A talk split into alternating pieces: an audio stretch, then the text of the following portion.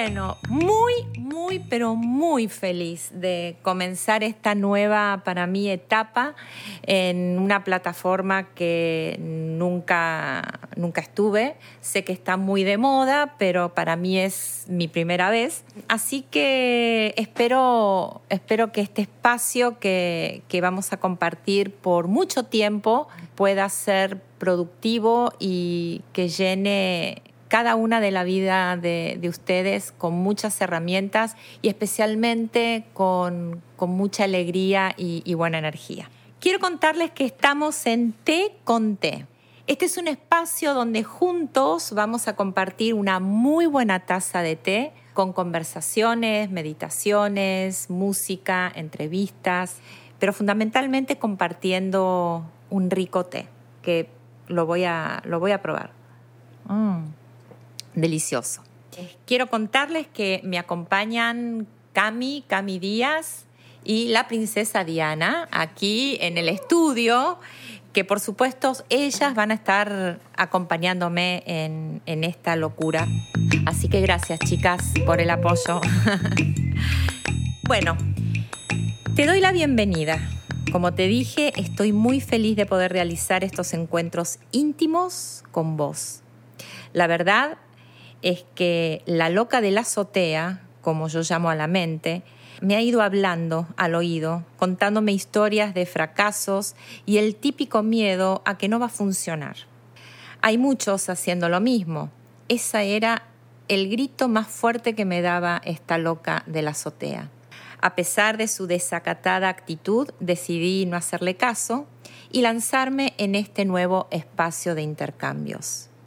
Los temas y conversaciones que abarcaremos serán a través de este formato, los podcasts, pero podrán comunicarse a través de las redes y dejar sus comentarios, opiniones e inquietudes. Estaré creando un espacio mensual de reuniones vía Zoom para conocernos y mientras compartimos un rico té, sanamos nuestra mente, nuestra alma y nuestro cuerpo. Como les dije, el protagonista de esta historia es una taza de té. Y hoy quiero traerles cuál es el tecito que, elegí para este primer día, para este primer episodio. Y es un té de jengibre y cúrcuma. ¿sí? Sería de ginger y turmeric también.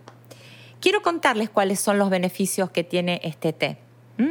Por ejemplo, los beneficios del el té de jengibre. Dice que sus compuestos no volátiles, como los gingeroles, poseen propiedades medicinales, como grandes efectos antiinflamatorios, antioxidantes y antibactericidas. Dentro de sus propiedades medicinales tenemos ayuda a mejorar la digestión, reduce las náuseas matutinas, especialmente por quimioterapia, combate la gripe y el resfrío común, reduce el dolor muscular, actúa como antiinflamatorio en la osteoartritis, reduce los niveles de glucemia, ayuda a tratar la indigestión crónica, alivia el dolor menstrual y si se ingiere al principio de la menstruación, muchísimo mejor. Ayuda a prevenir el cáncer según algunas investigaciones. Mejora la función cerebral y protege contra el Alzheimer. Me voy a tomar, chicas, un, un camión de jengibre y ayuda a combatir las infecciones. Ahora les comparto cuáles son los beneficios de la cúrcuma. Además de sus componentes nutritivo y fibra, contiene curcuminoides y aceites volátiles. ¿Cuáles son sus beneficios? Combate la inflamación, especialmente eh, las de tipo digestivo, articulares o dolores de cabeza y también de menstruación. Combate problemas digestivos como cólicos, diarrea, flatulencias, EPA, ingestión o náuseas, acelera el metabolismo, combate afecciones respiratorias, actúa como tónico biliar y protector hepático, posee compuestos anticancerígenos y previene perdón, el riesgo de padecer enfermedades cardiovasculares, pues reduce el colesterol malo y los triglicéridos. Sin embargo, no todos los test son para todas las personas. Así que me gustaría compartir algunas contraindicaciones para esta mezcla ¿sí? del té de jengibre y cúrcuma o ginger y turmeric. No se aconseja tomar este tipo de combinación para niños menores de 3 años, para las personas que sufren de hipoglucemia severa, para cálculos renales, patologías renales, embarazo o lactancia. Así que si estás fuera de este grupo, te aconsejo que compartamos en, estos minutitos que nos quedan este rico té. Está buenísimo. Mm. Bueno, vamos a arrancar este, este primer encuentro con una serie de encuentros. Esta serie es, eh, la vamos a iniciar con un ciclo de siete meditaciones sobre las leyes del Kibalión. ¿sí? Yo no sé si alguna vez escucharon hablar sobre el Kibalión. En mi experiencia fue, fue no hace mucho tiempo que me llegó esta información y me pareció muy valiosa que todas las personas podamos tener acceso a estas leyes que rigen al universo. No podemos negar que el ser humano está despertando masivamente a conceptos, ideas y creencias que ya en la antigüedad los grupos sectarios filosóficos y científicos tenían y que guardaban con mucho celo y respeto. Este conocimiento no era compartido con el pueblo y mucha de esa información ha sido desaparecida a lo largo de la historia de la humanidad. La religión, la filosofía y la ciencia fueron tomando caminos diferentes y alcanzando su propio poderío y fortaleza. Esto hizo que gran parte de ese conocimiento primordial se haya disgregado y manipulado, generando así creencias cerradas sobre nuestra existencia humana, el concepto de Dios y el pánico a la muerte. No importa qué civilización o cultura decidamos investigar, todas ellas tienen algo en común, la certeza que existe algo mayor que nosotros mismos. Ese algo no tiene origen, sin embargo da origen a todo lo creado, incluso a los seres humanos. Es omnisciente, omnipotente y omnipresente. Algunas de sus denominaciones han sido en las diferentes culturas Dios, Yahvé, Jehová, Koda, Bhagavan.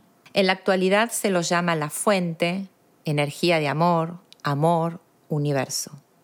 La ciencia, en su crecimiento agigantado, va pudiendo corroborar y demostrar tangiblemente aquellas verdades ocultas que por muchos años la metafísica ha sostenido y a la vez ha sido juzgada y perseguida. Los descubrimientos de Tesla, Albert Einstein, Stephen Hawking, solo por citar algunos científicos, han abierto la gran posibilidad de experimentar esas verdades e internalizarlas en nuestras vidas cotidianas. Hoy tenemos el privilegio de tener a nuestra disposición un centenar de líneas científicas y filosóficas, donde la medicina tradicional convive con la medicina holística. La psicología y la psiquiatría se complementan con terapias alternativas y así se van uniendo los caminos. Si hay algo que no se puede negar, es que toda esta información ha traído como gran objetivo ejercer el amor hacia uno mismo. Como he mencionado antes, el propio hombre ha manipulado esa verdad primordial y ha hecho del ser humano un ser totalmente desconectado de sí mismo, creando una gran vulnerabilidad que es fácil de dominar, justamente porque pone en el exterior toda fuente de poder capaz de suplir sus propias necesidades. El camino del autoconocimiento es el que nos lleva directo a experimentar ese amor propio. Pero hay que estar muy atentos porque estamos tentados a caer en el amor egoico y eso, eso sí que no es amor. El amor egoico es un falso amor que se sigue adoctrinando para continuar con los mismos patrones antiguos de manipulación y poder. Este se concentra en satisfacer nuestras necesidades, nutriendo así nuestros aspectos más egocentristas, donde nos ponen de un lado a nosotros y del otro lado a las demás personas, al mundo en general y hasta Dios. El falso amor nos sigue separando de todo lo que nos rodea y de nuestra propia esencia. Nos da el falso derecho de servirnos según nuestro criterio y necesidades de todo lo que hay alrededor, de la naturaleza, de las personas. Entonces, ¿cómo es el amor propio bien entendido? Es un amor que solo se encuentra conectando con esa parte santa o divina que todos tenemos. Es un amor que traspasa los sentidos. Con solo experimentarlo se genera la alquimia de nuestra mente y en nuestro cuerpo físico, dando paso a nuevas percepciones, nuevos valores y una conciencia de amor y respeto hacia la vida. Nos permite, a su vez, relacionarnos de forma amorosa con nosotros mismos y cambiando el tipo de vínculo con nuestro entorno. El amor propio es consciente de las virtudes y talentos que traemos y transforma nuestros puntos vulnerables en desafíos, creando nuevas aptitudes y desarrollando fortalezas. Nos transforma, nos transforma en seres realmente resilientes, empáticos, seguros y sin miedo. Por eso, en esta primera etapa, quiero compartir con vos las siete leyes universales que tienen efecto en nosotros, aún sin saber de ellas. Su conocimiento nos permite disfrutar de sus beneficios. Por ejemplo, adquirir un conocimiento real de nosotros mismos y experimentar el genuino amor propio. Me pareció interesante hacer esta breve introducción porque el objetivo fundamental, por lo menos para mí, de esta, de este, de esta etapa, especialmente en, mi vida, em, es encontrar realmente el amor propio. Y lo digo y me hago cargo de esto porque no siempre estamos en contacto con, nuestra esencia y al no estar en contacto con nuestra esencia perdemos el sentido, el sentido de la vida, el sentido de para qué hacemos las cosas que hacemos y cuál es el camino que tenemos que seguir.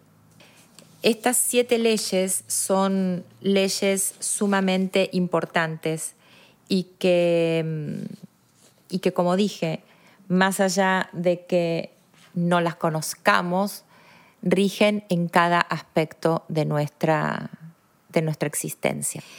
Quiero darles una pequeña, una breve introducción de lo que son las leyes, muy sencillas, para que, porque es, realmente es un libro pequeño, pero muy, muy, muy complejo. Y lo que trato de, brindarles es un aspecto muy simple, pero básicamente que sea aplicable al día a día, porque me parece, insisto, muy importante tener conocimientos de estas leyes para poder entender por qué nos suceden las cosas que nos suceden, por qué reaccionamos de la forma que reaccionamos, por qué hoy el mundo está en una polaridad tan explícita porque hay cambios de valores y vamos a poder entender a través de las leyes de que todos son ciclos que se van repitiendo y son ciclos evolutivos, ciclos por los que tanto las personas, el cuerpo, la mente y nuestra alma eh, necesitan para poder adquirir esta información que hace que sigamos evolucionando hacia adelante. El libro del Kibalión es un documento que contiene las leyes o principios básicos del universo. Su primera edición fue en el año 1908 y su autoría se le atribuye, según está firmado el documento, a los tres iniciados. Se sabe que las leyes o principios universales son más de siete. Sin embargo, este grupo de personas que han decidido quedarse en el anonimato crearon una síntesis de la sabiduría primordial para que el hombre contemporáneo pueda conocerlas y practicarlas. No hay una fecha exacta donde se sepa cuándo fue elaborada esta sabiduría primordial, y su autor se mueve entre la historia y la leyenda. En los textos Vedas, que datan de 4.000 años de antigüedad y son la base de las filosofías orientales, se ha encontrado esa sabiduría universal en su contenido. Otra fuente de gran importancia, donde se basa el Kibalión, es la tabla esmeralda. La tabla esmeralda consta de 13 principios básicos, esculpidas en una piedra esmeralda los principios básicos también son llamados principios herméticos y su nombre deriva de su autor, Hermes Trismegisto. Como mencioné anteriormente, Hermes Trismegisto es un ser que comparte la leyenda y la historia, y su nombre significa tres veces grande. Hermes Trismegisto fue el primer ser en transcribir toda la sabiduría primordial por esa razón se lo conoce también como el escriba de los dioses. Quería comentarles esto porque en los próximos podcasts lo que van a poder compartir, escuchar y desarrollar son cada una de estas, de estas leyes. Dice, hay algunas fuentes que eh, sostienen que Hermes Trismegisto era un sabio del continente desaparecido llamado Atlantis, y que antes de su explosión pudo escapar donde se asentó en el antiguo Egipto en la época anterior a los faraones. Se cree que fue el fundador de la civilización egipcia, donde fue considerado un dios. En la cultura egipcia se lo conoce como el, el dios Tot. También se cree que fue el guía de Abraham en el exilio a la tierra prometida. Ya Platón, en su obra Los diálogos de Platón, hacía referencia de un continente llamado Atlantis y daba datos precisos sobre la existencia de un templo en la ciudad egipcia de Sais, donde se encontraba una gran biblioteca que contenía todos los textos antiguos y todo el saber. Platón describe que esos textos tenían 9000 años de existencias antes de esa época. Se presume que ese templo contenía lo que hoy conocemos como principios herméticos o universales y que al día de hoy siguen vigentes.